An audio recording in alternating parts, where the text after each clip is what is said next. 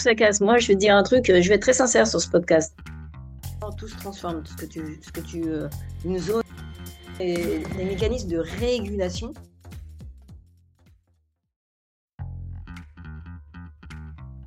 Salut, c'est Hugo Ferrari et bienvenue dans le podcast Secret d'endurance by Nolio. Retrouve-moi un mardi sur deux en alternance avec Eric euh, Lacroix à la rencontre de coachs et de sportifs qui se livrent sur les secrets de leur sport d'endurance. Comment les coachs préparent-ils la saison de leurs athlètes? Quels sont les facteurs clés de la performance et quelles influences ont-ils sur la performance sportive? C'est ce que nous allons tenter de découvrir ensemble dans ce podcast. Allez, bonjour à tous, toujours euh, dans ces secrets de l'endurance euh, délivrés par euh, le podcast de Nolio. Aujourd'hui, j'ai le plaisir de recevoir Véronique Bia. Véronique, bonjour. Bonjour. Alors Véronique, je vais quand même, je vais quand même me forcer à, faire une petite biographie pour celles et ceux qui, qui ne te connaîtraient pas. D'abord, physiologiste, professeur, directrice de, de laboratoire est, aujourd'hui pas mal occupé euh, en termes d'entraîneuse. On trouve euh, assez facilement ton, ton site euh, Bia, Bia Training sur Internet, avec encore un article début février sur un, nouvel, un nouvel outil énergétique. Tu réponds aux questions de l'empirisme avec la science, ça, ça a été un peu ta marque de fabrique toute, la, toute la carrière, on va dire. Et puis surtout, plusieurs ouvrages, allez, j'en ai je sais plus, 5 ou 6 en tête, mais grosso modo, c'est la VO2 Max qui t'a tout le temps euh, attiré et toi-même euh, toi-même aussi euh, coureuse, coureuse fondeuse, puisque résident autour de la, ville de Grenoble, je pense que c'était difficile de, résister au, au sport d'hiver. Voilà, pas mal de publications PubMed, une bonne centaine facilement. Véronique, est-ce que j'ai fait le tour? Oui, bah, exactement. C'est-à-dire que moi, euh, si tu veux, euh, je suis partie, euh, j'étais coureuse à pied. Le contexte, il est très simple.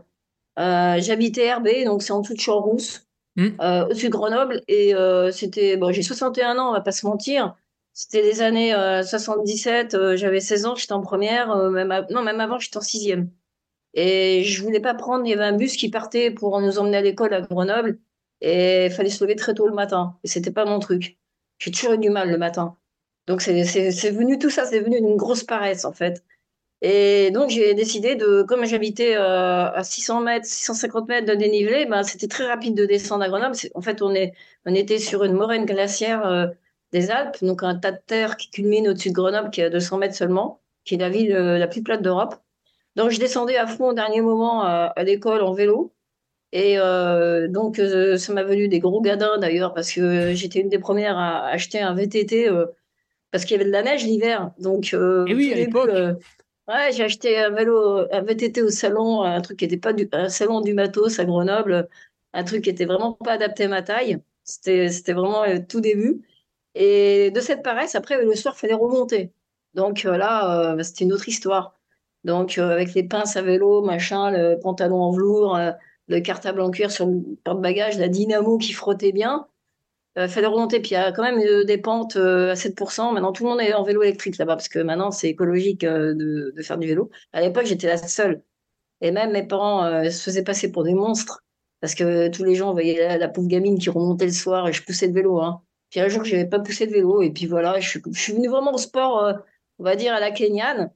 Et euh, je me suis fait euh, embaucher par le prof de gym à un cross scolaire. Et puis, bon, comme tout le monde, hein, je l'ai gagné parce qu'en fait, j'étais tellement entraînée à vélo. Je faisais même des voyages à vélo. Déjà, je faisais les gorges de l'Ardèche euh, à l'âge de 13-14 ans, le col de l'Escrinet, tous ces trucs-là. Le, le Ventoux, j'ai fait même le Ventoux, descendre sur la côte d'Azur, appeler les parents en PCV. parce que je leur disais pas que j'étais allée Ah oui, le PCV depuis la cabine téléphonique, exact. Ouais, ouais, ouais. Bah un numéro et l'autre payait pour. Ouais, ouais, est-ce que tu veux T'as des parents au bout du fil et puis ils se demandent où t'es parti.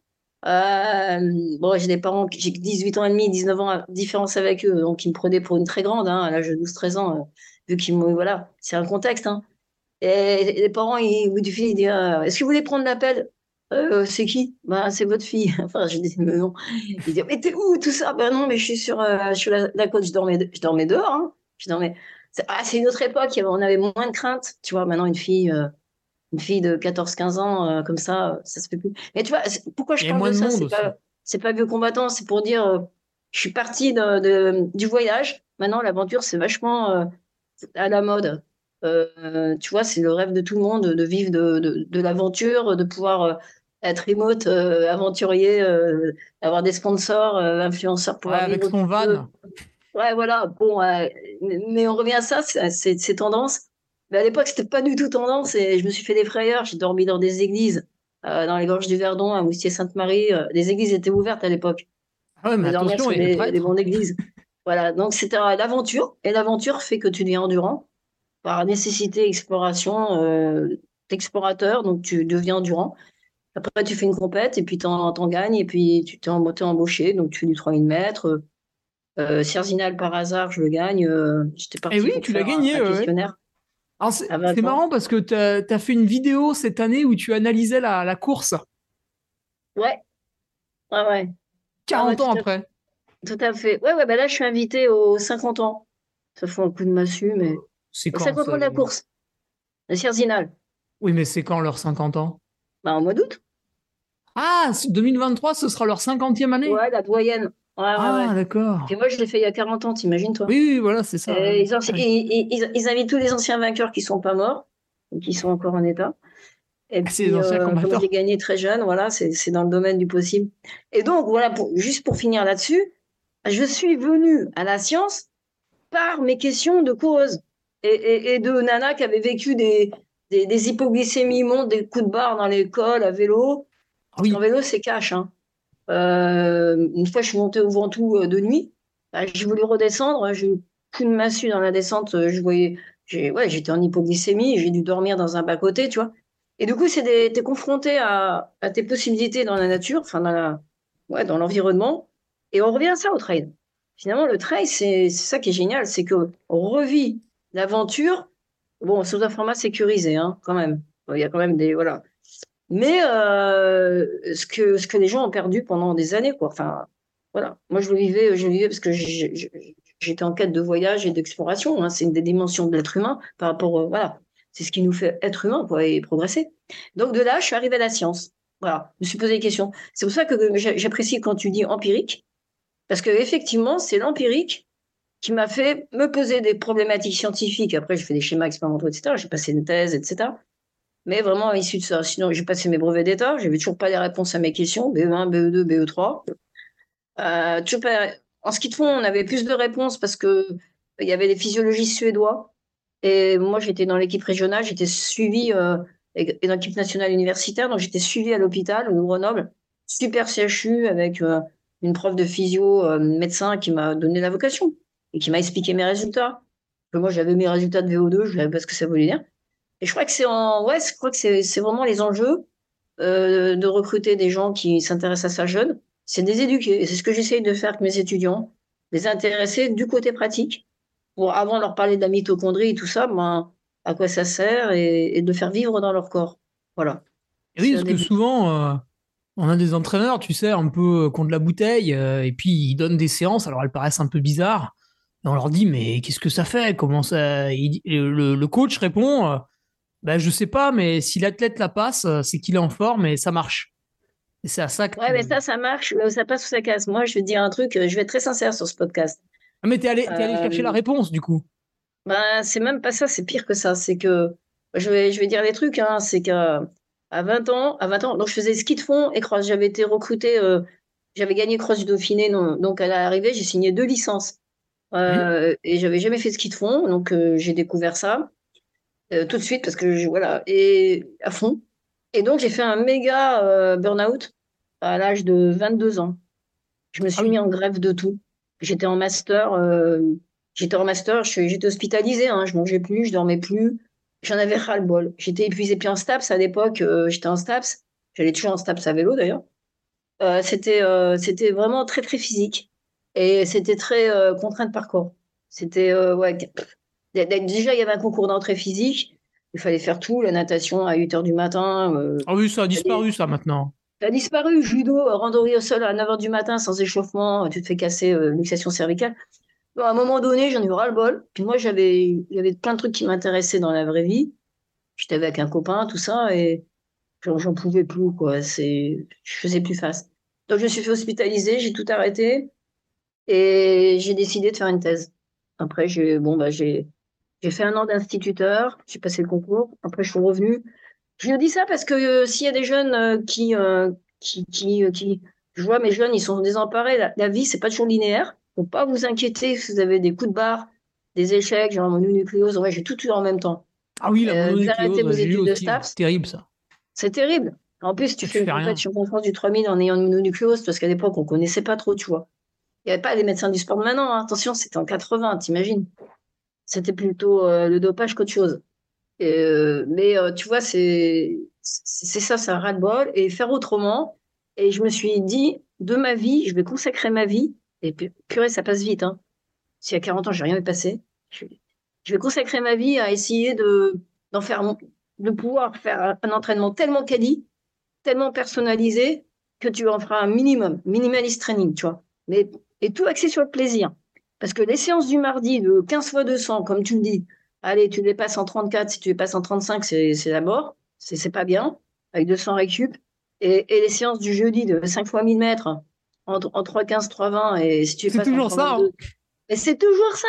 Mais, mais, mais je te jure. Bon, faut dire que je devais être dans un club qui était euh, peut-être avant-gardiste.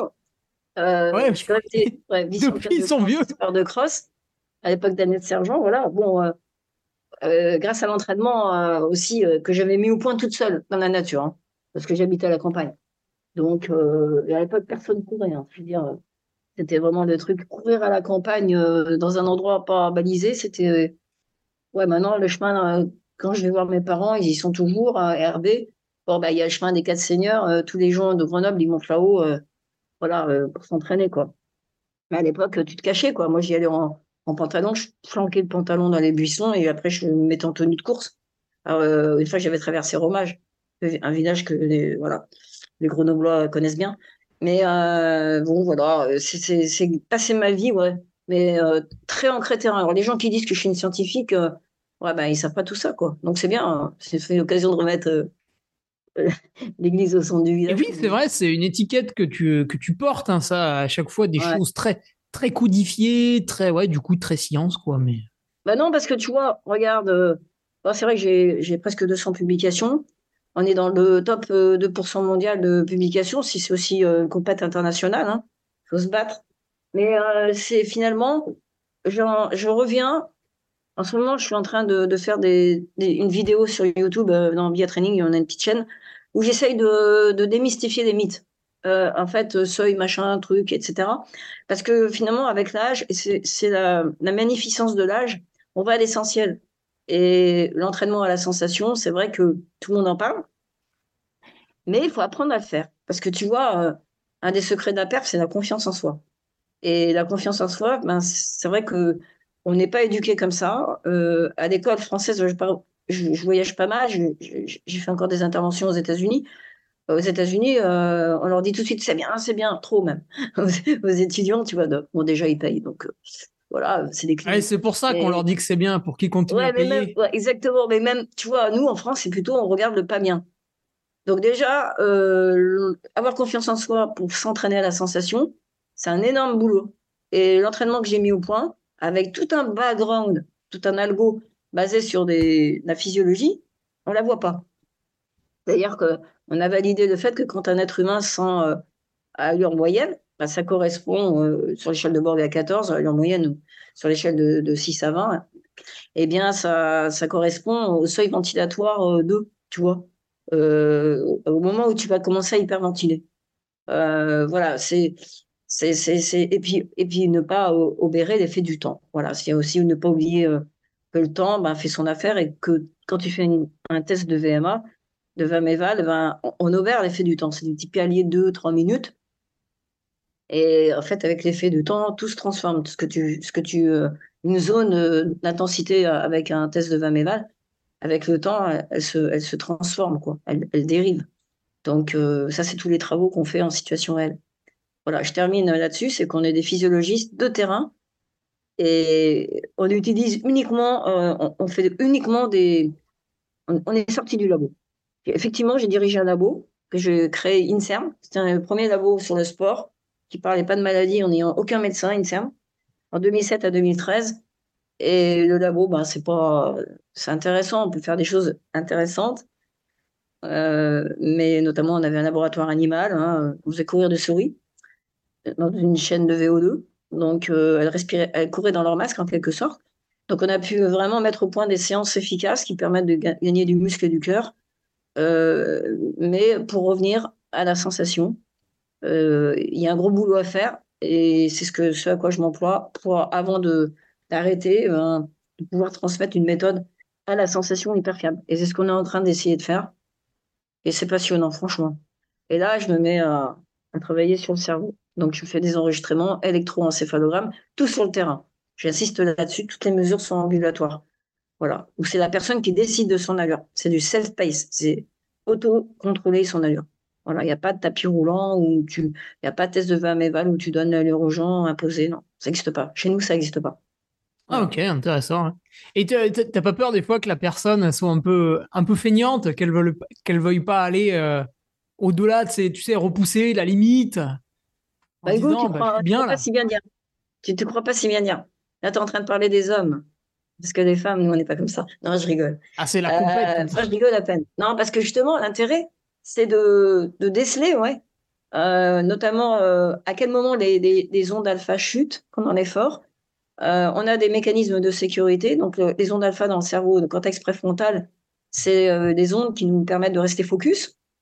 Et à un moment donné, quand on passe le seuil d'hyperventilation, enfin de ventilation adaptée hein, au rejet des, protons H+, qui sont le, corollaire de, la case de, sucre accéléré, donc avec production d'acide lactique, eh bien ce mécanisme qui nous fait qu'on va se mettre à, ventiler plus fort pour chasser ces protons, à ce moment-là, ça devient plus pénible. Et on ressent cette fréquence respiratoire qui accélère.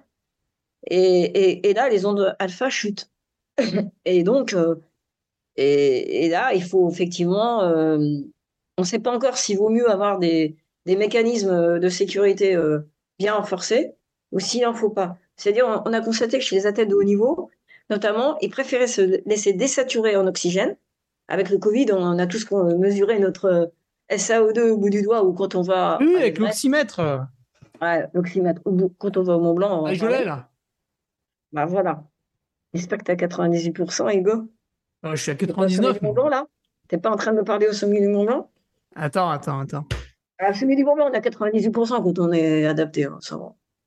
Mais, eh bien, si tu veux, il y a les athlètes de haut niveau préfèrent se laisser désaturer quand ils arrivent à VO2 max pour éviter de trop ventiler. Parce que la ventilation, ça coûte cher. Donc, est-ce que être athlète de haut niveau, finalement, c'est pas sursoir ces mécanismes d'alerte hein, Attention, euh, tu forces trop, euh, il euh, faut, faire attention à toi. Euh, un peu comme l'inhibition de, l'enzyme de production de, l'enzyme qui permet de, casser plus de sucre au, fur et à mesure que tu fais un effort et donc induit une acidose, la phosphofructokinase, alerte, et là tu es obligé de ralentir. Ou est-ce qu'il faut insister et y aller quoi Donc euh, c'est pour ça qu'on n'a pas tous les mêmes facteurs limitants en fonction de son niveau d'effort. Voilà, on a soit le cardio, soit les muscles, soit euh, le cérébral. Euh, et, je pense que c'est ça qu'il faut un peu creuser, c'est quels sont les, mécanismes de régulation de cette euh, capacité à gérer son allure. C'est ça qui est important. On est, on est fantastique parce que on, est dans une et en trail, il n'y a pas mieux parce qu'on est dans une configuration d'effort qui on n'a pas de repère comme d'hab quand tu fais du 3000 mètres, 7 tours et demi, et eh oui, à chaque tour, tu bipes la montre, euh, puis voilà. Même pas. Si tu as un mémoire, un feed forward, tu sais que tu démarres, et au 500 derniers mètres, tu sais que ça va être l'horreur. Tu te souviens de la douleur, tu vois, parce que tu as des ah repères. Voilà. Le marathon, c'est pareil. Hein. Et, mais au trail, euh, c'est ça qui est intéressant. C'est que tu es dans l'exploration de toi-même.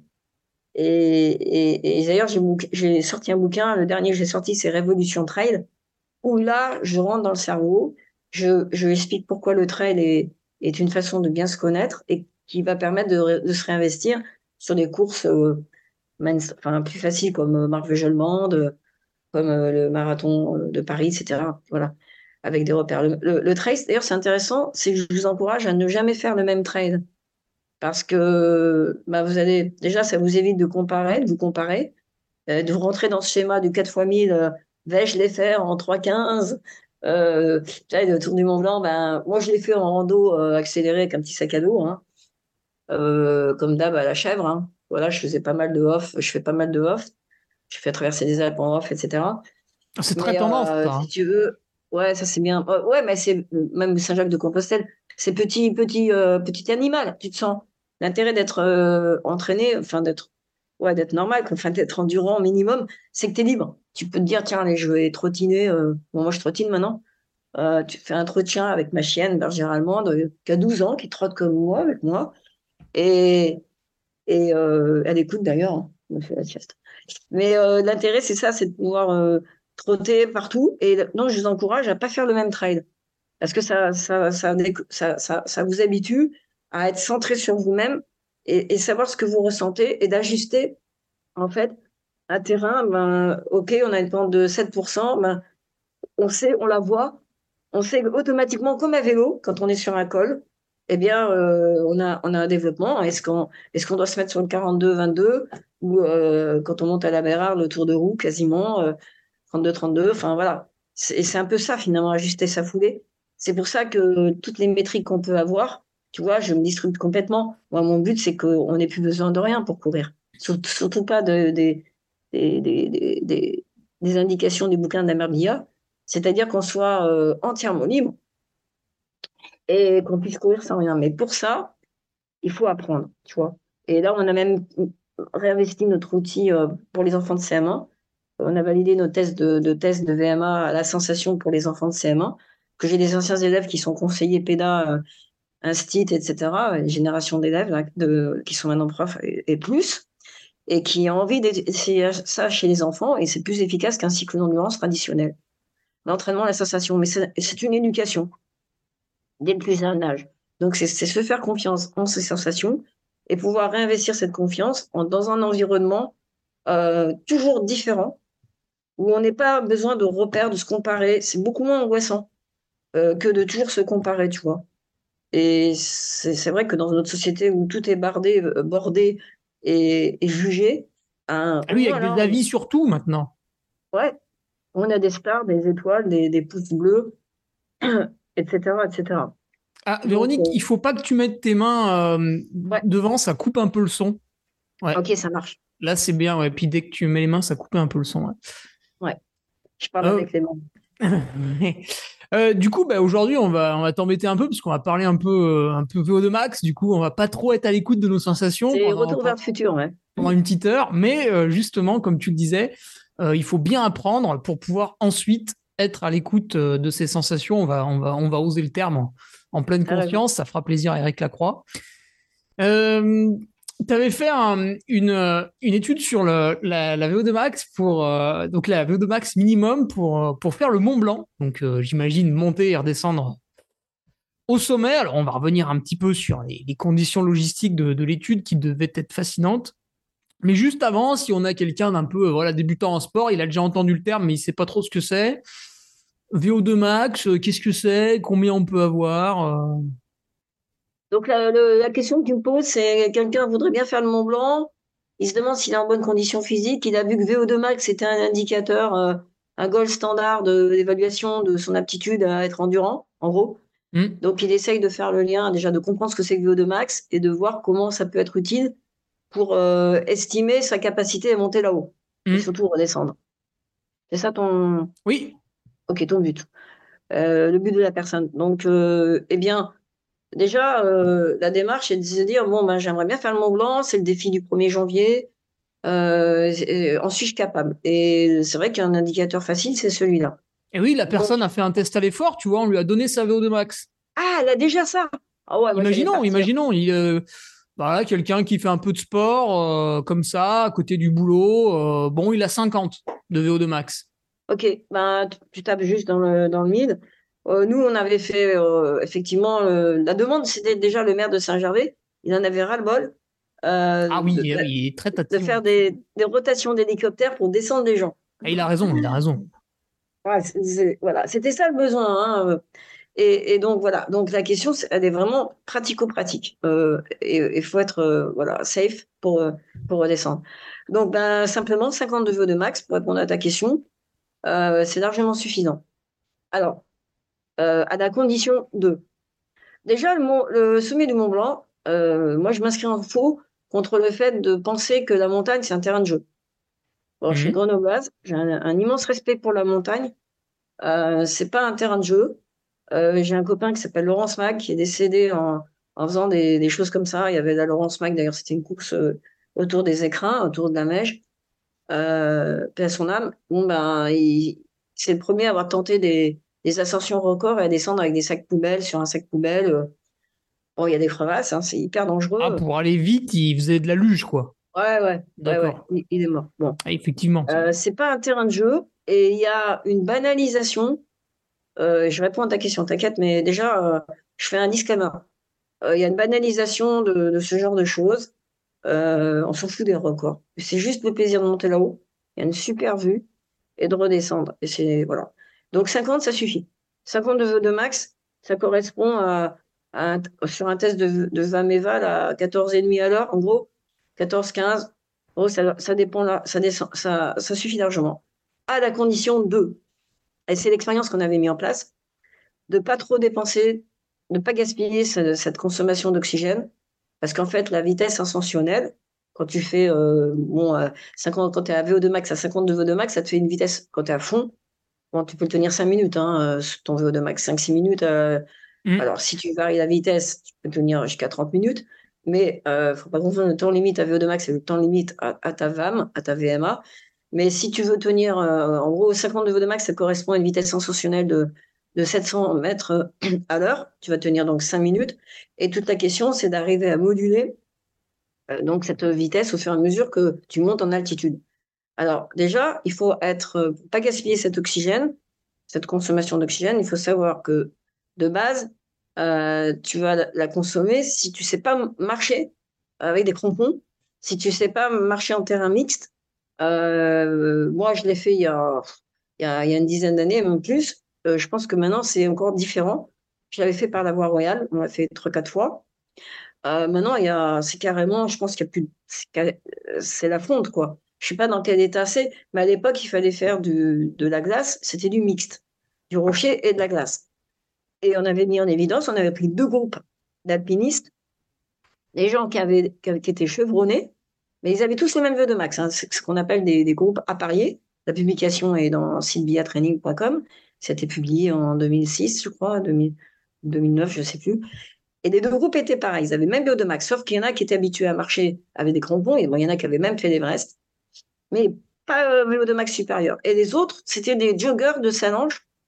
Ils voyaient tous les matins se levant euh, euh le Mont Blanc, et ils n'avaient pas bon, les moyens de, le faire parce que ça coûte cher faut payer des guides, etc. Donc, là, je leur ai donné l'occasion, on était sponsorisés, tout bien, c'était voilà, le rêve de leur vie. Et, mais l'étude a mis en évidence qu'ils avaient un coût énergétique de l'ascension, donc euh, de, l'ascension de la marche, qui était pas du tout, qui était deux fois moins économe que les, que les autres, qui avaient tellement l'habitude de, de, marcher avec des crampons euh, sur un terrain euh, scabreux, enfin montagne quoi, pas scabreux, montagne, que gaspiller deux fois moins d'énergie. Donc, voilà, VO2 max, c'est une chose, mais après, ça sert à rien d'avoir un gros, un gros caisson si on a, euh, si on gaspille son énergie. C'est comme une voiture, euh, quand même, un réservoir énorme, mais en même temps qui, qui pompe 20 litres au 100, quoi. Voilà. Ah, il faut euh, bien l'utiliser. Ouais, il faut être, effectivement, en fait, avoir un coût énergétique optimum. C'est comme en course à pied. Hein. on pourrait reparler du marathon, c'est pareil, au 30e kilomètre, on a la double peine on n'a plus de glycogène, on n'a plus de force musculaire, on commence à s'asseoir, à s'affaisser, à courir en, étant assis, on rebondit plus par conséquent, et le coût énergétique, c'est des mesures que j'ai fait en situation réelle sur le marathon, il, commence à augmenter de heure et demie. Donc, euh, c'est exactement le même phénomène euh, dans toute euh, locomotion humaine. Il faut optimiser cette locomotion humaine. Donc, VO2 max, ça suffit. Oui, 50, oui, même 45, oui, à ah, condition d'être super économe. C'est quoi le minimum alors? Moi, je dirais pour euh, se faire plaisir, 45. Ah, en dessous, c'est tu vas lutter? Tu vas un peu en baver, quoi. Parce que voilà ce qui se passe, je te dis tout. On a découvert que, premièrement, euh, dans les résultats d'études, euh, euh, à VO2 max égal, bon, les vitesses ascensionnelles ne sont pas les mêmes parce que le coût énergétique, ben, il, est, il, est, il est beaucoup plus bas chez les, chevronnés, euh, qui sont habitués à cramponner, etc. Et, deuxièmement, ce qui est très rassurant aussi, quand même, c'est que l'être humain, il a des capteurs de pression, parce qu'en fait, on est sensible à la pression aspirée en oxygène. Je vous rappelle qu'il y a toujours autant d'oxygène dans l'air au sommet du Mont Blanc qu'en bas, en pourcentage, il y a toujours 20,9% de la pression atmosphérique qui est, euh, qui, qui, est de l'oxygène, 79% d'azote et 0,03% de CO2. La seule différence, c'est que plus tu montes, plus la pression barométrique diminue. Donc tu vas avoir 20% de quelque chose de beaucoup plus petit. Donc ta pression inspirée en oxygène, c'est ce à quoi tu es sensible, eh bien, elle, elle diminue. Et l'être humain arrive à ajuster Là, au Mont Blanc, c'était fantastique parce qu'on a vu que la vitesse d'ascension diminuait pour toujours rester calé à 75% de son VO2 max. C'est ça, c'est génial. Ah, C'est-à-dire qu'on se met euh, toujours en réserve, qu'on soit chevronné ou pas chevronné, nos capteurs d'oxygène nous font dire que nos alertes nous font dire que oh ralentis ton pas là.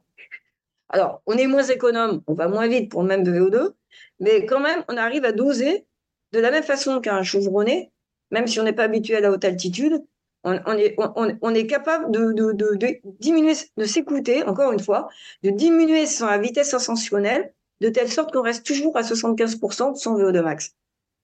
Donc, pourquoi je te dis ça? C'est que tu m'as demandé le minimum. Bon, bah, sachant que tu vas, taper à 75% de ton VO2 max, qui diminue en plus, donc si tu veux pas terminer à 50 mètres à l'heure, comme au sommet de l'Everest, parce que les vitesses ascensionnelles, bon, il y a le Rosso Hillary, hein, tu es obligé de faire la queue, mais quand tu peux monter, euh, on a préparé des gens pour l'Everest, hein. Euh, c'est un truc que je connais bien. Il y a Marc Battard qui repart euh, à, 71 ans en avril. Ah oui. le sprinter d'Everest, il, essaye de le faire, il emmène une jeune, hein. la, première Sherpani femme népalaise qui va essayer de le faire sans Ox. Elle a déjà fait, c'est une Sherpani, elle a déjà fait avec Ox. Mais sans Ox, euh, sa valeur euh, de Sherpani va monter énorme. C'est l'économie de la montagne. Hein. Et euh, c'est pas négligeable. Bon, et, donc, on a en tout cas nos facultés incroyables d'ajuster notre vitesse de pas de telle sorte qu'on soit toujours à 75%. Donc, si on veut pas effectivement ramper au sommet du Mont Blanc à une vitesse d'escargot, il vaut mieux, il vaut mieux, sachant qu'on va tellement baisser notre vitesse ascensionnelle, on va toujours rester à 75%, il faut mieux que notre 100% soit le plus haut possible. Voilà. C'est comme le, fait de vieillir. Hein. Euh, quand on vieillit, ben, il vaut mieux partir d'en haut parce que la pente de baisse de VO2 max, elle est la même qu'on soit sédentaire ou pas. Mais, euh, mais, mais, mais, euh, on a travaillé sur un centenaire. Hein. on a réussi à faire progresser entre l'âge de 100 ans et 105 ans.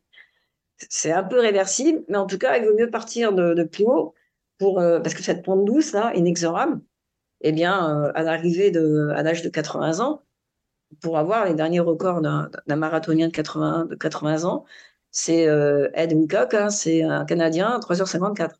Voilà. Et le record du monde euh, de marathon d'un être humain de 70 ans, c'était le record du monde euh, d'un être humain de 20 ans dans les années 1800, 1880. Donc voilà, on est, on est, l'être humain a des facultés d'adaptation énormes et le vieillissement, ben, c'est aussi mieux se connaître, se faire confiance. Et, et, ben aussi le but de mon entraînement, c'est quand même de bien vieillir. C'est d'être capable de faire encore des petites folies euh, de, de, de, off euh, à 60 berges, quoi. Enfin, voilà, c'est ça. Et, et, et, plus, si, si possible. Donc, euh, le trail, c'est magnifique, à condition de, effectivement ne pas vouloir se comparer. Et le Mont Blanc, c'est pareil, je reviens là-dessus. Euh, t'as tes 50, c'est bon, t'as tes 45, c'est bon. Va, prendre quelques leçons de, cramponnage euh, débrouille-toi pour euh, trouver une asso, un truc qui t'emmène en montagne. Tout le monde n'est pas obligé de prendre un guide, hein, c'est cher, c'est enfin c'est le prix. Hein.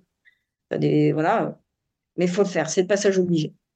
C'est comme toute pratique sportive, si tu veux pas te démonter, moi j'ai appris à faire du golf, j'ai pris tout de suite un, moniteur, même un ski, hein, si tu veux pas te démonter l'épaule, faire n'importe quoi, ben, marcher en montagne, faire le Mont Blanc, ça s'apprend techniquement pour être à l'aise et en sécurité. Et bien utiliser ton VO2 max pour pouvoir jusque là-haut faire du 250 mètres heure de dénivelé, même à 4800 mètres. Est-ce que tu peux nous, nous, donner quelques, quelques petites infos rigolotes sur la, sur la logistique autour de l'étude que tu as faite? Tu parlais des, des deux groupes. Ah ouais, Alors, euh, comment vous vous y êtes pris euh, Parce que vous avez dû estimer un peu la, la, vitesse de montée. Vous êtes parti quoi? C'est tôt, tôt, le matin, la, la veille au soir? Oh bah Ça, c'est encore le, la cerise sur le gâteau. Je te donnerai les détails là. Mais c'est qu'il a fallu beaucoup d'énergie avant. Parce que de vouloir faire ça avec les K5, les K4 à l'époque, euh, imagine, euh, j'avais, je l'ai fait plusieurs fois parce qu'il fallait suffisamment d'alpinistes. J'ai huit analyseurs d'oxygène euh, K4. J'avais réussi à avoir un sponsor de Samsung qui me permettait, c'était en 2006, t'imagines, d'avoir la saturation d'oxygène sur le téléphone. Donc j'avais euh, sur mon téléphone ce que la saturation d'oxygène de tous les, toutes les, tous mes cobayes, tous mes alpinistes. Donc je pouvais leur dire euh, ventile, ventile, ventile, parce que les gens, j'étais avec des vedettes de, il y avait Gérard Rolls, il y avait, il y avait des, des gens comme ça, un peu showbiz, parce que la mairie de Saint-Gervais me sponsorisait à condition que j'emmène des VIP qui oui, oui, la normal. station. Ouais. Bah, tu vois déjà avant l'heure, tu vois le truc. Euh.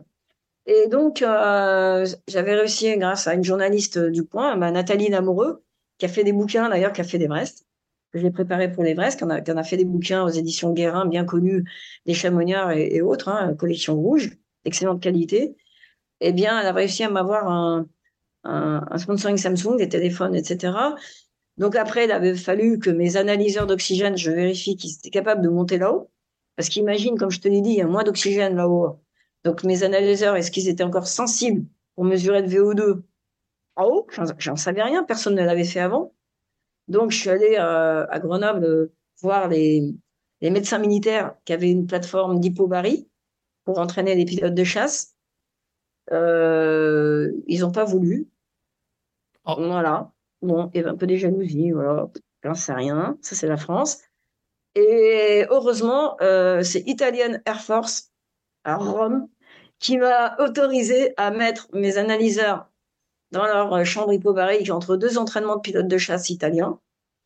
Donc, euh, et j'ai fait descendre, euh, enfin, en, pression. Donc, j'ai fait monter mes, en altitude mes analyseurs à 9000 mètres. Parce qu'au départ, je voulais l'Everest. Bon, mais après, bon, voilà, c'était financièrement pas possible. Je me suis rabattue sur Mont Blanc, parce qu'après, il y a question de sponsoring. Et donc, j'ai vu que c'était possible. Déjà, il fallait vérifier que les analyseurs marchaient bien, parce que quand tu es scientifique, euh, je peux te dire qu'on t'attend à l'arrivée, si tu as des datas euh, first mondial, on te demande tes datas avant de publier l'article. Hein. On a vu avec la période Covid qu'il y avait beaucoup de des trucs, c'était du fake parce que ben, les, les publications n'étaient pas valides. Bon, bah, nous, euh, scientifiques sérieux, on, donne, on est capable de donner toutes nos datas. Donc, il fallait que je sois sûr de tout ça. Un... Après, il fallait que je recrute des, des guides.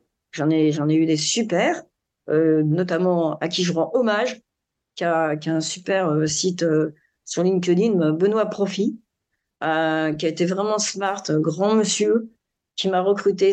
Des, des, alpinistes de déjà il a, fait on a fait une première hein, on a fait des bouts d'essai avec un caméraman qui, qui nous accompagnait Antoine Bonfils. Voilà on a fait des bouts d'essai on a vu que c'était possible. On a essayé de matos.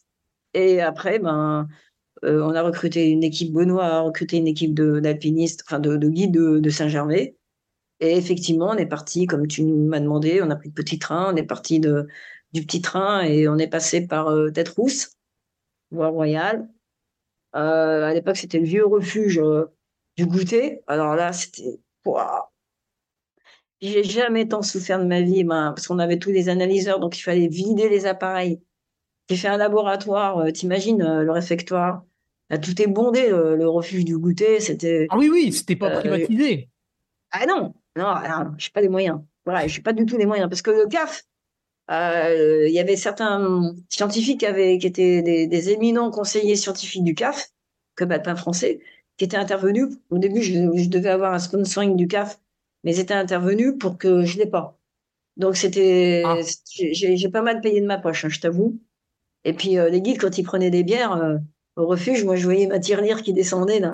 schling, tu vois, oh là là, Puis bon, je suis, fonctionnaire, un hein, prof, un maître de conf à l'époque, euh, c'était pas un prof. Voilà, c'est, voilà, donc, euh, c'était chaud. Et donc, t'imagines, toi, tu, tu vis tes analyseurs, euh, j'ai encore quelques photos, tu vis tes analyseurs sur la table entre la soupe, les, les, quignons de pain, et puis, et, toi, et j'ai pas dormi, j'ai pas dormi pendant trois semaines qu'a duré la manie, parce qu'on l'a fait trois, quatre fois. Et moi, chaque fois, je le refaisais. Euh, voilà. Et quand je suis redescendue, ben, six mois après, j'avais tuberculose, même avant. J'ai fait un. J'étais épuisée, perte de poids, enfin. C'était euh, le truc de, folie, quoi. C'est euh, quand tu es déterminé comme ça. Et c'est quoi C'est quand même une expédition scientifique à l'ancienne, tu vois. Ah, Véronique, c'est quoi vider les analyseurs? Ah bah, en fait. Euh, tu, tu, extrais la euh, donnée, tu les remets à zéro, quoi. Ouais, exactement. Parce que tu vois, les, les analyseurs euh, K4, à l'époque, et K5, c'est pareil. Ils ont, une, ils ont un temps de, de stockage. Bon, tu peux changer de batterie. Mais tu vois, les batteries. Alors, t'imagines, j'avais été au biocampeur, parce que quand tu es, quand es dans le froid, etc., tes batteries, surtout à l'époque, c'était waouh! C'était le, froid, le froid à l'altitude. Ah bah là aussi, hein, tu prends ton téléphone, il fait froid la nuit euh, sur un trail, c'est fini. Hein. Et voilà, et imagine avant, et c'est des appareils sensibles. déjà, on a, tu vois, on a le masque, on a les en stock, la batterie derrière dans le dos à l'époque, maintenant elles sont devant. Et il y avait un temps de, de 4 heures, donc on changeait les batteries. Déjà, moi, j'avais un sac à dos de dingue, parce que les guides, bon, ils ont, ils ont des droits du travail, normal. Euh, ils ne pouvaient pas porter plus de, plus, 18 kilos. Bon, moi, je suis petite, machin, je me, tapais un sac de, avec des batteries dedans. Euh, ouais, bon, ça qui faisait bien 11 kilos, tu vois. Et ce qui est beaucoup pour moi. Et, et donc, euh, c'était effectivement, comme tu le dis, vider les batteries, vider les appareils, recharger les batteries sur des socles. Ça faisait un bruit d'enfer d'ailleurs. Et, je dormais euh, dans, le réfectoire, quoi, à m'occuper de... Parce qu'une fois que ta batterie était pleine, je remettais sur le socle, bah, comme un recharge de téléphone, exactement pareil. J'avais essayé de minimiser le nombre de batteries, le, nombre de socles euh, pour charger les batteries, parce que c'est lourd. Et de fait, ben, ce que j'avais gagné en poids, ben, je l'ai perdu en temps, en, en heures de sommeil notamment. Voilà, voilà. Donc, euh, ben, c'était se coucher. Euh, on voit les, gens se coucher à 7 heures le soir, après avoir mangé à 5-6 heures, et puis lever à 2 heures du matin. et, toi, et toi, tu turbines la nuit. Quoi. Au moins, il n'y a personne dans le réfectoire, enfin dans le, et, et tu fais ton truc. Mais là, il faut vraiment être inspiré. Moi, je pense que j'étais dans l'état mental des, des gens qui font du trail, ultra trail. Et comment ça, comment ça t'est venu de, de faire ce, cette expérience-là, euh, définir la, la, VO2 max pour aller au Mont Blanc? Curiosité Je veux dire, c'est juste euh, des questions pratico-pratiques. Hein. C'est de dire, euh, bon, déjà, au départ, c'était l'Everest. Alors, l'Everest, euh, j'ai lu tous les bouquins, notamment euh, des vieux livres en anglais, des premiers explorateurs de l'Everest, scientifiques. Genre, tu vois, on est des physiologistes, on est parti avec des géographes, ils ne savaient même pas, il n'y a pas de carte, rien. On passe, on, voit des paysans qui font leur foin, il n'y a pas de par rien, on, persuadé de venir avec nous, d'être porteurs. On a emmené des bouteilles d'oxygène, on n'est pas certain que ça marche on ne sait pas par où passer, t'imagines? Bon, et ça me fascinait. Je me dis, oh, les grosses expés scientifiques. Alors déjà, j'étais dans ma crise, je sors du labo, hein. il y en a marre. Allez, on va se faire, on va prendre l'air. Bon, voilà. Donc, c'était des ah Après, j'ai vu que c'était pas possible financièrement. Euh, mais j'avais, j'avais persuadé Marc Battard de venir. Hein. il y avait Nathalie. Enfin, j'avais déjà trouvé des gens, mais après, c'est, trop cher. Il y a les permis. Euh, un permis, c'est quoi 20, 30 000 euros. Enfin, donc, je me suis rabattu sur Mont Blanc. Non, c'est là, c'est T'étais curieux, tu lis des bouquins d'exploration, euh, des grands scientifiques, des, débuts de siècle. Ça te fait rêver, tu as envie d'être comme ça. Un peu comme Sylvain Tesson qui, qui refait euh, le parcours de Napoléon euh, dans, la, dans la, les grandes batailles de Russie, il refait ça en sidecar. Ouais, c'est ça en fait. C'est revivre des émotions de scientifiques. Moi, je suis nourrie à. Tu vois, VO2 Max, ça me fascine parce que c'est un gars qui s'appelle Archibald Vivian Hill, qui était prix Nobel, ben, en fait, le centenaire. Euh, en 2023, elle a découvert VO2 Max. J'en parle à mes élèves, j'en parle dans mes, dans mes chaînes YouTube. Il a tout inventé, le gars. Il était coureur à pied lui-même. Il s'est mis sur un tapis. Il était à Cambridge. Il courait sur un tapis. Euh, et il a, tout, il a créé. Il faisait de la course à pied. Il avait sa VMA, euh, j'en ai déduit à 16 à l'heure. Après, il m'a 17, il constate, que VO2, ne monte pas. Il fait des paniers les uns après les autres. Donc, à chaque fois, il voit un plateau. Puis, il se va à 17. Non, mais c'est pareil que à 16. Et puis, je je peux pas tenir. Le gars, il a, il a tout formalisé, y compris la relation vitesse-temps, la vitesse critique, euh, l'accumulation d'acide lactique. Il y avait une seule chose qu'il n'a pas trouvé, c'était la phosphocréatine. Ça, ça a été inventé en 1930. C'était l'entre-deux-guerres. Tu vois, il y avait la guerre de 14, l'horreur de la guerre. Il y avait la Deuxième Guerre mondiale. Et toute une génération de gens qui, euh, qui sont lâchés, quoi, en fait. Il fallait bouffer la vie à tout brin et, et, et, prouver, enfin, tous ces gens qui, étaient trop jeunes pour faire la Grande Guerre. Et même pareil chez les artistes, hein, les poètes, les, écrivains et puis euh, les peintres. Euh, le Corbusier, enfin l'art déco, enfin c'est une explosion d'innovation en fait. Actuellement, on est beaucoup plus axé sur la technique et on prend la technique pour la science. Et la science, on peut en faire sans rien du tout, tu vois. Dès qu'on se, on se pose une question, qu'on isole des facteurs ou qu'on va tester un facteur, tu vois, prendre deux groupes de personnes, prendre le même VO2 max et faire l'hypothèse que ceux qui ont l'habitude de marcher vont moins gaspiller leur VO2 max et que donc c'est important de pouvoir euh, s'entraîner à marcher en montagne avant d'y aller. Il n'y a pas que le VO2 max. Et de façon rassurante, on a des capteurs de pression d'oxygène. Donc, on a une sagesse qui fait qu'on va ralentir le pas proportionnellement à la montée en altitude pour toujours rester avec une réserve de, de, 60, de 25%. C'est la même chose que sur un marathon. Hein. Un marathon, tu cours à 75% de ton VO2 max. Donc en fait, euh, c'est ça qui est bien, c'est que l'être humain est éminemment euh, intelligent euh, au niveau de ses sensations. c'est à condition de se faire confiance toujours et de pas de, se raccrocher à des métriques. Maintenant, on en est même à mesurer la cadence en pas par minute, alors qu'on n'a pas tous la même enfourchure, la même force, euh, le même nombre de fraudes, enfin le, rapport poids, enfin longueur des jambes, euh, taille, enfin. oui, mais il faut tous qu'on fasse au moins 180, tu vois. Ouais, non, ça va quoi. Enfin, et, Sinon, on se blesse. J'en sais rien, moi, moi, je, je, j'en sais rien. Tout ça, c'est arrivé, euh, c'est arrivé quoi. C'est, c'est un, un, créneau, hein, on va dire. Et moi, j'ai pas de créneau, j'ai que de la curiosité, j'avance.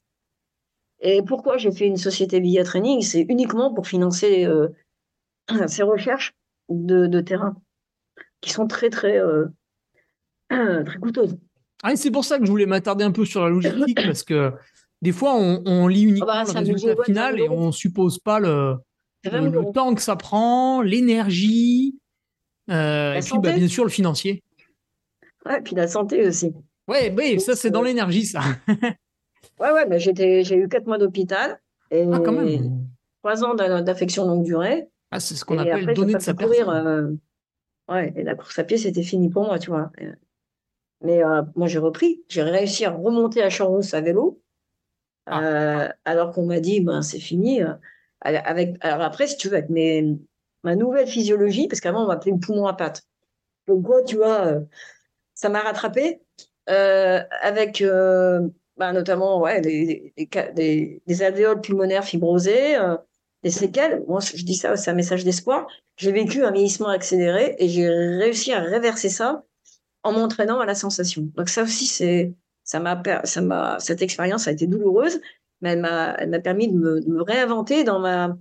C'est pour ça que je me suis à sur des personnes âgées, euh, à ouvrir mes chakras sur euh, le vieillissement et sur comment s'entraîner à la sensation. Finalement, tu vois c'est un peu le, ce passage à, ouais, on est capable d'ajuster son pas en fonction de, l'hypoxie. Euh, ouais, mais finalement, euh, faut arrêter de tout mesurer, quoi, avec des capteurs euh, qui nous sclérosent quelque part. Donc, mmh. moi, moi, moi j'en ai besoin pour éduquer les gens. Et puis, euh, si j'ai pas ces capteurs, je peux plus faire mon métier. Hein. Voilà, parce que je t'ai dit qu'on était obligé de vérifier ce qu'on dit. Mais pour valider le fait de ne pas avoir besoin de capteurs, on en a besoin. Ah ouais, c'est intéressant ça. C'est justement, on veut s'affranchir toutes les contraintes, mais d'abord, il faut bien les avoir en tête. c'est ce que tu disais, Hugo, au début où tu m'as obligé d'en parler un peu de ça, alors que je partais déjà dans mes tours euh, de l'actuel, parce que ben, moi aussi, ce que je vis dans l'instant présent. Et ce qui m'intéresse, c'est la, euh, tu vois, là, euh, ah, très 2022, ça. C'est l'article, c'est l'article que je suis en train d'écrire, tu vois, et tout barré. Hein. Ah, ouais. Voilà, donc. Euh, On dirait moi qui écris pour un podcast. c'est, ouais, ouais, exactement. Bah voilà, donc c'est ce qui m'intéresse, c'est ce que je fais maintenant et même pas ce que je fais demain, c'est ce que je suis en train de faire maintenant et de faire grandir aussi les autres. Hmm. Mais donc de revenir en arrière, mais VO2 Max, oui, c'est au centre de, tout. Et on, on, peut s'amuser. Alors, tu t'es amusé au VO2 Max pour aller en, haut du Mont Blanc, mais euh, tu sais, ce qui occupe beaucoup de gens chaque année fin août, c'est le, tour du Mont Blanc avec euh, euh, l'UTMB, le, fameux. Et récemment, alors c'est amusant, on a eu. c'est Thomas Gazo qui avait fait une vidéo YouTube pour expliquer qu'il allait, dans, deux ou trois ans, mettre moins de 30 heures à, à l'UTMB. Voilà, puis il dressait il dressait tout un plan, donc c'était assez bien foutu. C'est pas mal d'ailleurs, parce que souvent les gens se lancent là-dedans euh, en suivant l'instinct, mais sans connaissance, c'est embêtant. Et, et, toi, Véronique, est-ce que, est que tu voudrais nous, nous dire, euh, est-ce que tu penses que ce serait possible de dire, bah voilà, vous avez tel VO de max, vous allez mettre 20 heures à l'UTMB, donc euh, Kylian Jornet, Mathieu Blanchard, vous allez tel VO de max, vous allez, vous allez mettre 23h30 à l'UTMB. Tiens, ça c'est mon cas, on va voir si tu devines ma VO de max. Euh, vous avez tel VO de max, vous allez mettre 40 heures, etc. etc. Alors, euh, nous, on a un, test qui mesure VO2 max qui s'appelle le test de Rabbit. Donc, euh, hmm. parce que j'ai créé la société Biatraining, chemin de Rabbit ARB, sur Grenoble. Et ça veut dire Learning Advisor Biatraining, immodestement. Et c'est un test qui permet d'avoir VO2 max, mais tout. C'est-à-dire, ton, ça, ça donne un radar de ta qualité de puissance parce que la merde d'endurance, et je vais, je vais te dire, je suis en train de te donner les ingrédients du moins de 20 heures, enfin du, 23h30. Ah. ah, on va tous écouter. C'est-à-dire que VO2 max est un, je dirais, est le résultat de, de quatre composantes. De ta puissance musculaire, qui, je rappelle, est la force fois la vitesse. C'est tous les travaux de Jean-Benoît Morin, extraordinaire. C'est-à-dire qu'on doit être puissant, il ne faut pas confondre puissance et force. Puissance et vitesse, c'est vraiment la conjonction des deux. Il faut savoir si on est puissant en vitesse ou puissant en force. Ce que je dis à mes étudiants en DOST prépa physique, ça sert à rien de charger la mule. Si tu perds en vitesse, tu perds en puissance parce que tu as trop travaillé en force. Donc répétition max, etc. Donc il faut être puissant. Et, pour faire du trail, il faut être puissant. Pour pouvoir s'encaisser, un trail, ça se gagne sur le plat, ça se gagne en descente et ça se préserve en montée. En montée, tu gagnes pas grand-chose. Donc, faut être oui, par rapport à l'énergie que tu dépenses. Si tu montes très très vite, euh, tu vas dans le mur alors que tu vas pas gagner beaucoup. Exactement. Et tu vas te prendre une gamelle à descente. Pareil que pour le Mont Blanc. Euh, donc, avoir une bonne réserve de puissance, une bonne tolérance à l'acide lactique. Donc, pour être capable, l'acide lactique est un copain, c'est un stockeur d'énergie. Donc, tu es capable, quand tu accélères, tu fais beaucoup, tu casses beaucoup de sucre.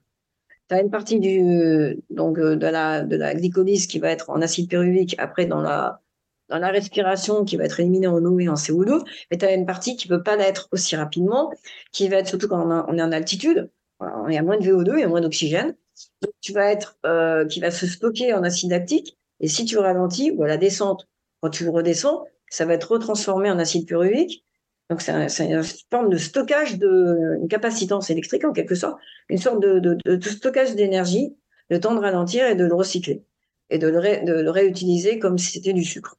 Donc ça, c'est la deuxième qualité physique. La troisième qualité physique, c'est euh, le cardio. Le cardio, c'est la capacité à envoyer beaucoup de sang, beaucoup d'oxygène, beaucoup de sang, euh, donc chargé en oxygène euh, dans ses muscles notamment, et donc avoir un cœur qui pompe bien, qui ne va pas battre trop vite, qui va pouvoir éjecter beaucoup de sang à chaque battement, donc qui n'est pas une fréquence cardiaque inutile, parce que ça coûte de l'énergie. Un battement cardiaque coûte beaucoup d'énergie.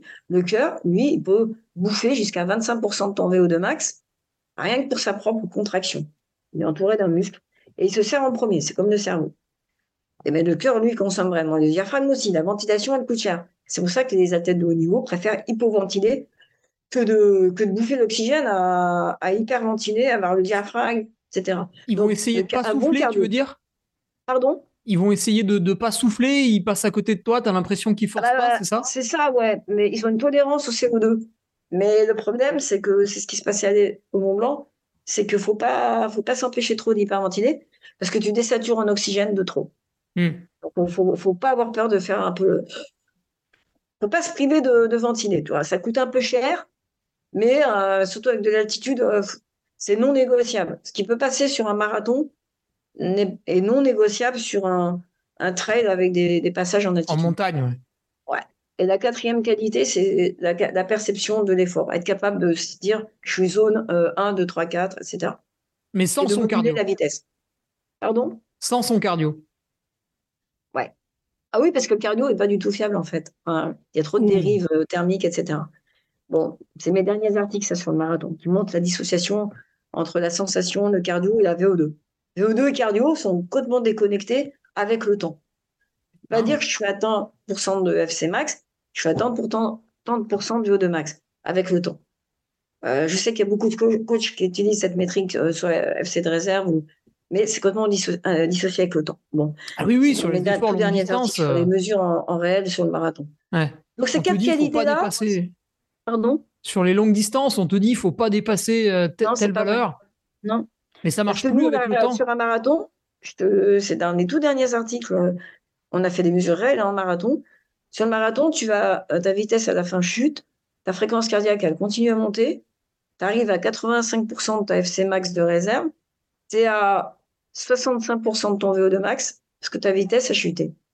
Donc, tu vois, tu as une dissociation, parce que tu as des facteurs de thermorégulation, et euh, non, non, c'est pas, c'est pas, c'est pas linéaire. Ce qui est linéaire dans un test triangulaire, ce que je disais, c'est très artefacté un test triangulaire. C'est pas la vraie vie. Un test de Van Eval, tu fais des petites incursions à des, à des vitesses croissantes, mais quand tu te mets à une vitesse donnée et que tu laisses faire le temps, il y a, ça va pas du tout dans les, dans les mêmes, euh, dans, dans, la même direction. FC monte, VO2 descend quand la vitesse redescend à la fin d'un marathon. Donc, euh, si tu veux, tu as quatre trucs. Euh, VO2 max, même VO2 max dépend de ta puissance dépend de ta tolérance à l'acidose, dépend de ton cardio et dépend, et dépend de ta capacité à moduler ta vitesse quand tu es en situation réelle. Le VO2 max que tu vas être capable de choper, de, euh, d'utiliser. Donc, euh, le VO2 max que tu m'as donné en cahier des charges, qui est sur un, test classique, il vaut mieux le vérifier sur un test euh, de, type RAMIT, mais encore que parce que tu vas avoir les autres quatre, les trois autres qualités, les quatre autres qualités physiques. Le VO2 max c'est un résultat.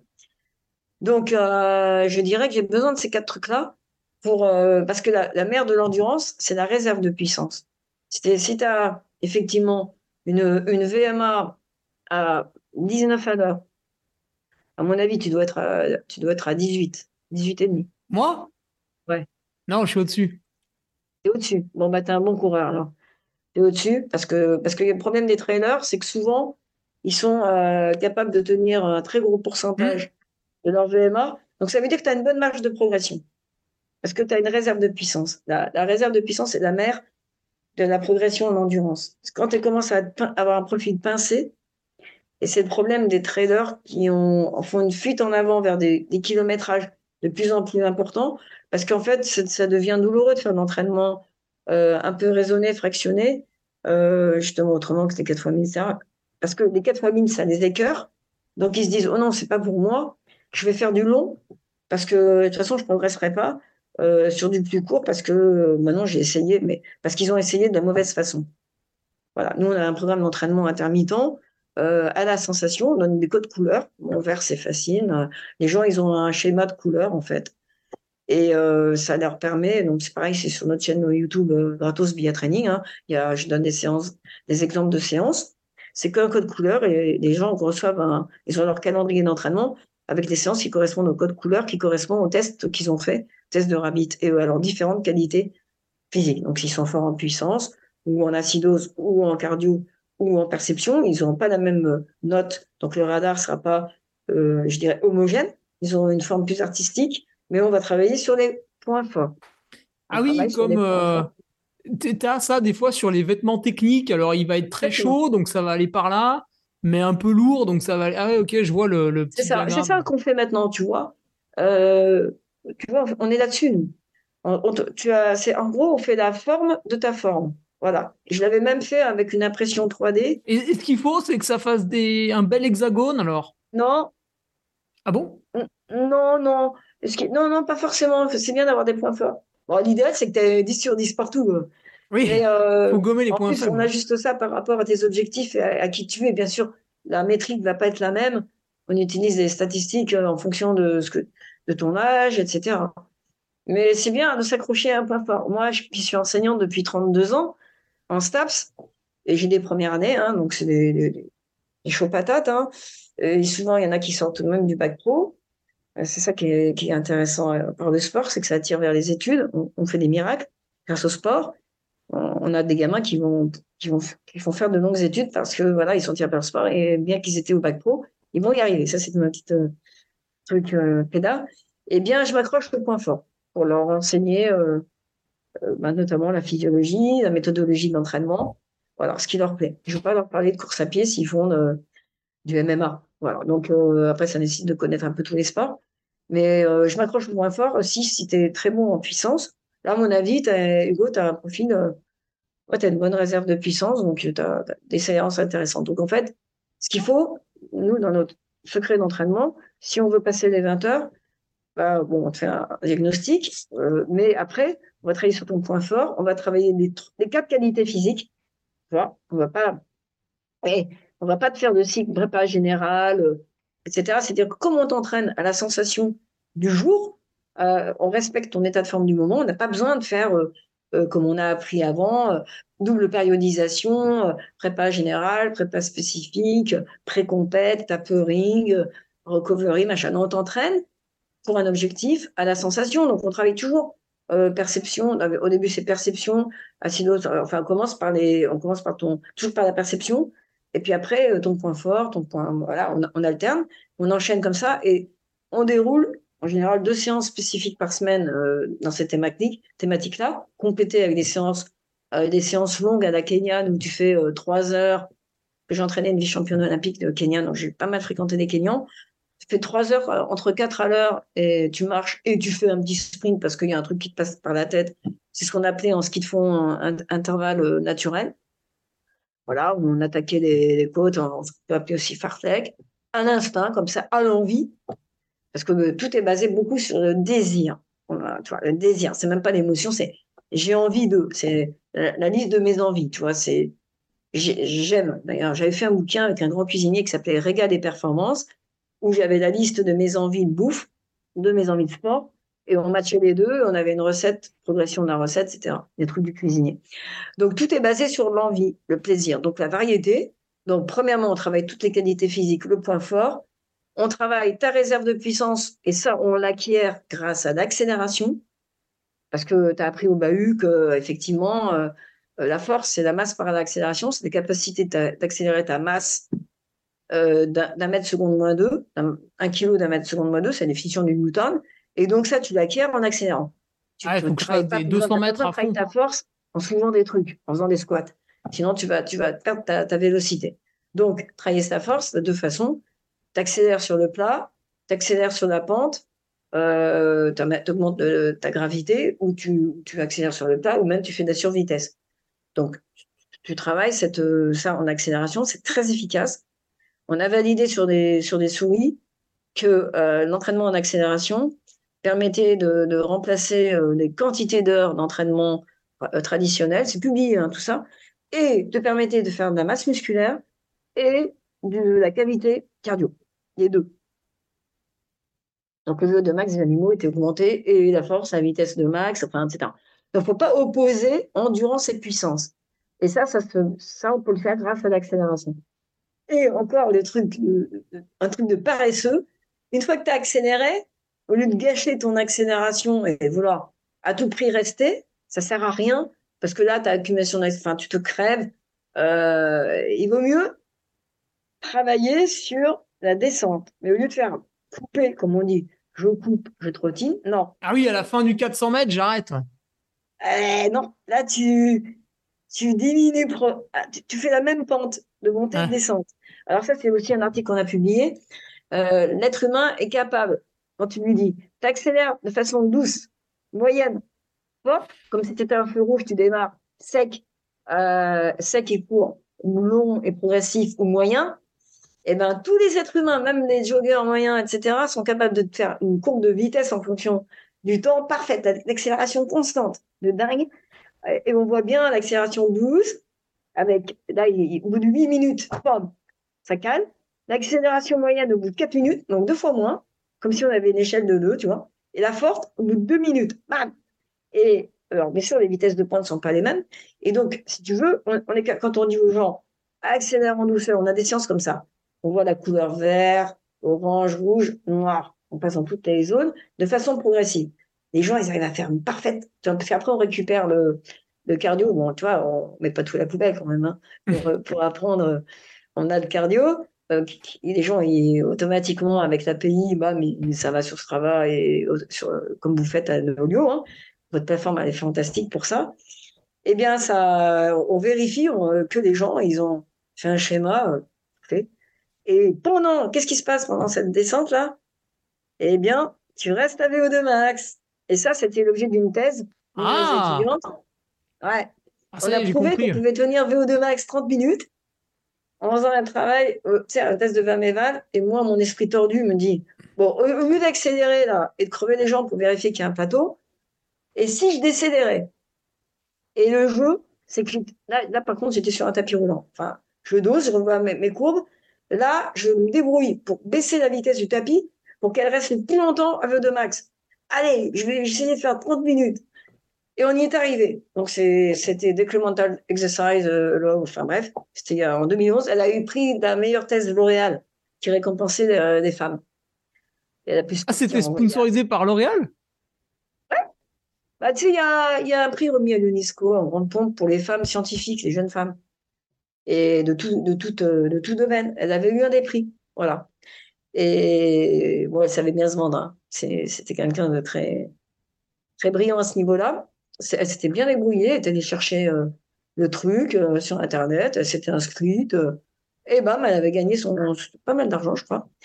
Voilà, donc tu vois, on a découvert que finalement, dans la, dans la, dans la, décélération, l'accélération négative, tu avais un, entraînement, en fait, tu réoxydes acide lactique, tu, tu, bosses et ton cardio, ben, il redescend. Alors après, il fait des remontées. On pouvait descendre jusqu'à à, la zone RPE 13-14, tu vois. Gros, limite seuil ventilatoire 1-2, tu vois. Euh, limite maximum lactate steady state, équilibre euh, apparition, disparition du lactate. C'est-à-dire pour, pour les, là, c'était 75% de VO2 max. On pouvait redescendre jusqu'à 75%, pas de VO2 max en l'occurrence, parce qu'on était à VO2 max, de VMA, de VMA. Et c'est là qu'on a vu qu'il fallait dissocier la notion de, de vitesse et de VO2 max. On n'était plus à VMA, mais on était toujours à VO2 max en étant à 75% de VMA, à condition de doser, bien sûr, de ne pas chuter. Ouais. Mais ça, on le sent parce que quand on fait, je reprends typiquement, on fait un tour de piste, là, 400 mètres, euh, voilà, pour faire un super chrono, bah après on s'arrête. Et quand on fait un tour de piste, mais qu'après il faut faire une récupération progressive, bah, même si on va moins vite que pendant notre tour de piste, on sent que c'est dur. Et c'est parce que VO2 max reste constant en fait. Oui, oui, ben, oui, bien sûr. Pas parce qu'on reste à VO2 max. Oui, ouais, ouais, c'est, D'accord. Il, se passe beaucoup de choses. Et tu m'as pas dit, Hugo, combien était ta VM C'est. Euh, alors, j'ai fait en juillet, euh, mais j'étais très déçu du test parce que j'étais en reprise après m'être euh, reposé et j'étais un petit peu malade en plus. J'avais fait 20,8. Bah voilà, bah c'est excellent ça. Ouais, mais je peux faire mieux. Je vais y retourner. Fais le test du Rabbit. tu vas découvrir ta, ta vraie VMA. ah, je regarderai, je le note on t'envoie un code promo. Voilà. Donc, euh, non, non, mais sérieux, je suis, tu vas voir. Parce que, du, coup, tu vas mieux pouvoir exploiter ton VO2 max avec ce test. Oui, parce, que j'avais une question. Ouais. Tu vois, ça a éveillé ma curiosité, justement, ce test. Euh, bon, j'y suis allé, mais c'était pas la bonne date. Euh, c'était, en plus, bon, je suis tombé malade deux jours avant, c'était embêtant. Euh, puis après, j'avais recontacté la personne, je lui avais dit, mais je ne faudrait pas que je le refasse là, dans deux mois, là, je me suis réentraîné et tout, j'ai la patate, bon, en plus, je suis pas malade. Et, euh, la personne m'avait dit, non, c'est pas forcément nécessaire. Et je m'étais dit, bah quand même, euh, suivant comment on se lève bah, le matin. Je vais l'engueuler. je sais oui, parce que il y a des matins, tu te lèves, tu peux passer n'importe quelle séance, et d'autres matins, c'est un peu dur. Du coup, eh courir à ton maximum sur un tapis, il y a des jours où tu fais forcément une mauvaise prestation. Je suis d'accord avec toi. Ouais, mais bon, euh, Je vais l'engueuler. Non, non, mais je suis d'accord avec toi. Je pense qu'il supposait que dans tous les cas, j'allais donner le meilleur de moi-même, mais euh, moi, je pense l'inverse. Ouais, ouais, non, non, mais je suis d'accord. Je suis d'accord avec toi. Ah, parce que tu te connais bien, tu sens les choses aussi. Parce que à sa décharge, la plupart des gens qui nous demandent ça, ils font pareil. Tu vois, à sa décharge. Hein. Mmh. Parce que nous, ça demande du taf derrière, tu vois. C'est pour ça aussi. Euh, euh, on a constaté que souvent, les gens, ils, faisaient un peu les chochottes. Ça servait à rien qu'ils refassent, tu vois, ils ah abusaient, quoi. Ah non, non, moi, ils m'ont arrêté. Hein. Ils avaient peur que je casse tout euh, sur le tapis. Ils sentaient qu'il y avait à un moment donné, le pied, il allait pas se poser correctement. Ah, mais tu parles, je croyais que tu parlais de mon test de rabbit. Ah bah non, ça, je savais pas ce que c'était encore. Oh, parce que nous, on dit toujours aux gens, bon, euh, si vous le refaites, ça sert pas. Souvent, les gens veulent le refaire, ça sert à rien. Ok, ok. Oh, bon, ça va. Alors, je vais engueuler personne. Tout va bien. Non, non, d'accord. Ouais, sur tapis roulant. Non, mais attends. Déjà. Ah, mais attends, t'as fait ton test sur tapis? Oui, j'avais le masque et. T'as 20,8 sur tapis? Ouais. C'est pas, c'est pas un vrai 20,8. Je suis désolé de t'apprendre ça. Après, il était paramétré euh, comme il faut, j'imagine. 3% de pente? Ouais, ouais, ouais, ouais. C'est. Euh, ouais, mais attends. Sur tapis roulant, moi, j'étais la reine du tapis. Euh, tu peux gruger. Même les souris, elles savent gruger sur tapis roulant. Ah elles se laissent entraîner. Tu vois En fait, t'es pas obligé d'impulser. Sur un tapis roulant, tu poses le pied, tu te laisses un peu entraîner et tu ramènes ton pied. Alors que la difficulté de la course à pied, c'est l'impulsion. Euh, Il ah. t'a pas échappé que euh, quand tu retombes à zéro, hein, contrairement à la marche qui est pendulaire, tu récupères ton énergie cinétique en énergie potentielle et vice-versa, parce que tu as toujours un pied au sol. En course à pied, bah, ça a le mauvais goût que quand tu retombes au sol, tout est à zéro. Ton énergie potentielle est cinétique. Après, il faut t'arracher de, la, terre. Hein. Il faut remettre enfin, il faut, faut redécoller là. Et c'est mmh. ça qui est très, très énergivore. Enfin, tu demandes beaucoup de réserves de puissance. Euh, ce qui coûte cher, c'est de ramener de l'argent. ça, c'est un autre débat. Mais donc, euh, si tu veux, sur tapis, tu n'as pas à faire ça. Tu n'as pas à impulser. Tu as juste à pas tomber. Parce que je comprends pourquoi les expérimentateurs, ils voulaient pas. Parce que c'est vrai que là, c'est un peu casse-gueule le tapis roulant. Mais si tu as, si arrives à bien tenir ton équilibre, bon, tu peux gratter, même avec 3% de pente sur le tapis, tu grattes 1 km heure. Ah ouais. Ah ouais. Oui, parce que j'avais trouvé ça étonnant. J'étais vraiment dans une très très mauvaise forme. Alors faire ça, tu vois, j'avais trouvé ça étonnant. C'est pour ça que je voulais recommencer euh, en bonne ouais, forme. Ouais, ouais. Non, mais fais-le sur le terrain. Fais le test de Rabbit, on t'envoie tes résultats. Euh. C'est, t'en as pour une, demi-heure. C'est 10 minutes à l'heure facile. Euh, après, tu te reposes une minute avec ton, avec ton, euh, je sais pas ce que tu as comme euh, montre, Polar, Garmin, Sunto. tout, tout, tout, va bien, tout nous convient bien. Hmm. Tu récupères une minute. Après, tu fais un sprint. Tu récupères une minute. Après, tu fais 5 minutes à l'heure moyenne. La vitesse, tu fais comme tu veux. Hein. C'est juste, tu dois rester à l'heure moyenne, sensation moyenne. Une minute de repos, 3 minutes dures, minutes de repos, 30 secondes à fond. Et tu finis par 10 minutes dures. Ça te prend 30 minutes. Récup comprise. Et avec ça, l'algorithme euh, qui, a été validé par une thèse, etc., hein, notamment avec l'ENSIMAG, hein, Grenoble, parce que tes patrons, enfin, les fondateurs de Nonio, ben, ils sont de l'ENSIMAG. Donc, je vais encadrer une thèse avec un, un docteur, euh, maintenant qui est docteur, ingénieur, euh, en plus en, en maths info. Donc, moi, j'étais la physio, puis j'avais un collègue qui entraînait la partie algorithmique, enfin qui s'occupait de ça, et on a fait un super algorithme qui fonctionne bien pour arriver à faire émerger de ce test qu'on a validé physiologiquement, y compris par des Italiens. Ils ont vérifié que ce test permettait d'avoir le seuil ventilatoire 2, le seuil ventilatoire 1, et là, on vient de le valider pour les obèses. Il va sortir là. On a eu des préprints. Pourquoi, c'est différent avec les obèses? Bah Parce qu'ils perçoivent pas leur corps de la même façon. C'était l'hypothèse. Ah. Bah, oui, sensation moyenne, facile, dure. Tu sais, tu as un schéma corporel et dans ce. ça, c'est. Parfois, quand on se regarde dans une glace, les anorexiques, ils se voient tout gros et souvent, les personnes fortes, elles se voient plus maigres. Et au niveau fonctionnel et énergétique, bah, on s'est posé la question de savoir s'il n'y avait pas ce schéma fonctionnel euh, corporel, finalement, qui serait le même par rapport aux sensations. Est-ce qu'un obèse qui fait. Euh, tu vois, il n'y a pas de jugement de valeur, attention, attention. Et comme on avait des personnes en surpoids qui voulaient faire du marathon, euh, les collègues italiens voulaient les entraîner avec ma méthode. Et ça a marché. Et c'est un autre article. Ils ont, fait le marathon. Et avant d'être sûr que ça marche, mon entraînement, il fallait bien valider le test sur eux pour pouvoir appliquer la méthode de l'entraînement à la sensation. Donc, on a validé euh, le test. Voilà. Et donc, on est content. C'est un test universel.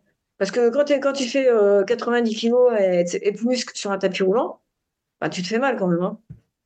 Oui, ça oui. cogne. Hein. Et puis le tapis, il est ralenti. Moi, j'ai eu l'occasion de tester des basketteurs quand j'étais en thèse à Limoges.